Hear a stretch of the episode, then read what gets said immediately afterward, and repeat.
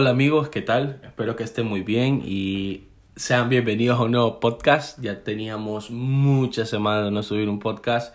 El día de hoy eh, he decidido grabar algo para ustedes, algo que durante este tiempo de cuarentena y pandemia ha sido una de las muchas cosas que, que gracias a Dios he podido aprender de este tiempo algo que muy aparte de aprenderlo, quiero compartirlo con ustedes. Me llamó la atención, me pareció interesante como para poderlo compartir. Así que gracias por estarme escuchando y sin más preámbulo, como dicen, vamos, si me gustan acompañar con sus Biblias ahí, vamos a ir a primera de Samuel 1. Este podcast se va a llamar Samuel Samuel. Así lo vamos a llamar. Samuel por dos. Bien, eh, lo voy a poner en contexto, se lo puedo leer. Yo estoy usando la, la nueva traducción viviente, ¿verdad? Como versión de la Biblia y voy a leer el primer capítulo, parte del primer capítulo. Dice aquí, había un hombre llamado Elcana que vivía en Ramá, en la región de Suf, ubicada en la zona montañosa de Efraín. Era hijo de Joroán, hijo de Eliú, hijo de Tou, hijo de Suf, de la tribu de Efraín. Elcana tenía dos esposas, Ana y Penina. Penina tenía hijos, pero Ana no. Cada año el Cana viajaba a la ciudad de Silo para adorar al Señor de los ejércitos celestiales y ofrecerle sacrificios en el tabernáculo. Los sacerdotes del Señor en ese tiempo eran los dos hijos de Elí, Ofni y Finés. Cuando el Cana presentaba su sacrificio, les daba porciones eh, de carne a Penina y a cada uno de sus hijos. Sin embargo, a Ana, aunque le amaba, solamente le daba una porción selecta porque el Señor no le había dado hijos. no, no voy a continuar ahí, lo puedo poner, vamos a hacer como ese fast forward, vamos a adelantarlos en la historia un poco. Eh, ya sabemos de que eh, esta persona tenía dos esposas, Ana y Penina. Ana, quien es la madre de Samuel, eh, no tenía hijos y más adelante en la historia es más específico y, la palabra relata de que Penina se burlaba de Ana porque no recibía una doble porción de carne y porque no tenía hijos. Ah, y no me quiero imaginar estar en la posición de Ana y, ver cómo alguien se burla de mí porque no tengo hijos. Eh, sin duda alguna una situación muy triste, algo que ahorilló a Ana hacer un ruego, una súplica, una oración al Señor. Entonces la llevó a hacer una oración tremenda delante del Señor, en la cual le pedía que le diese un hijo. Y la promesa de Ana era que al, eh, cuando su hijo naciera, al no más nacer, ella le iba a entregar la vida entera de ese niño a, a Dios, ¿verdad? Entonces más adelante sucede de que Ana queda embarazada y recibe lo que es el nacimiento de Samuel. Nace Samuel. Y, y, y cuando nace Samuel suceden un montón de cosas.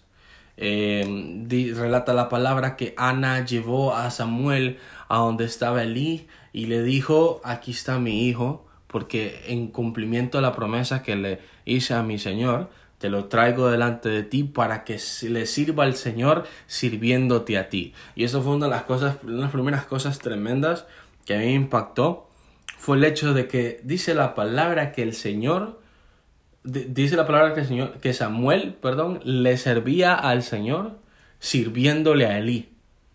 Entonces, eso, es tremendo, ya lo vamos a ver ahorita. Dice, vamos a ir a 1 Samuel 3, ¿verdad? Eh, versículo 1 dice aquí, mientras tanto, el niño Samuel servía al Señor ayudando a Elí. Entonces, hay mucha, mucha, mucha gente que ni siquiera, y esto no es nada malo, eso a veces pasa. Estamos sirviendo a alguien que sirve al Señor, que es un siervo del Señor, y ni siquiera sabe a quién ese siervo se está sirviendo. Este era el caso de Samuel. Samuel era un niño. Samuel sin duda alguna conocía que el Señor existía quizás, pero no le conocía a tal grado de poder distinguir cuando Dios le hablaba y cuando Dios no le hablaba. Y eso me impactó mucho. Pero me impactó aún más que el Señor reconocía que Samuel le servía con el, simplemente, el simple hecho de ayudar a Elí. El simple hecho de, ¿qué tal si Elí le decía, vení Samuel, decirle a esa gente que está allá afuera de la tienda de campaña que por favor se mueva, que van a, van a, van a mover esas cosas. O, mira Samuel, haceme un favor, ¿será que me ayudas a recoger eso ahí o a barrer ahí? Ese tipo de cosas eran las que Samuel hacía. Y el Señor lo tomaba como un servicio de Samuel hacia él mismo. Eh, impactante. Pero vamos a continuar con la historia. Una de mis partes favoritas, y quizás muchos la han escuchado ya, y dice aquí, ahora bien, esos, en esos días los mensajes del Señor eran muy escasos y las visiones eran poco comunes. Y ojo con eso. Dice aquí, una noche, Elí, que para entonces estaba casi ciego, ya se había acostado. La lámpara de Dios aún no se había apagado y Samuel estaba dormido en el tabernáculo, cerca del arca de Dios. De pronto el Señor llamó Samuel. Sí, respondió Samuel, ¿qué quiere? Se levantó y corrió hasta donde estaba Elí. Aquí estoy, ¿me llama usted? Yo no te llamé, dijo Elí, vuelve a la cama. Entonces Samuel se volvió a acostar. Luego el Señor volvió a llamar Samuel. Nuevamente Samuel se levantó y fue a donde estaba Elí. Aquí estoy. ¿Me llamó usted? Yo no te llamé, hijo mío, respondió Elí. Vuelve a la cama. Y aquí dice, Samuel todavía no conocía al Señor, porque nunca antes había recibido un mensaje de él. Así que el Señor llamó por tercera vez, y una vez más Samuel se levantó y fue hasta donde estaba Elí. Aquí estoy, ¿me llamó usted? En ese momento Elí se dio cuenta de que era el Señor quien llamaba al niño. Entonces le dijo a Samuel, ve y acuéstate de nuevo.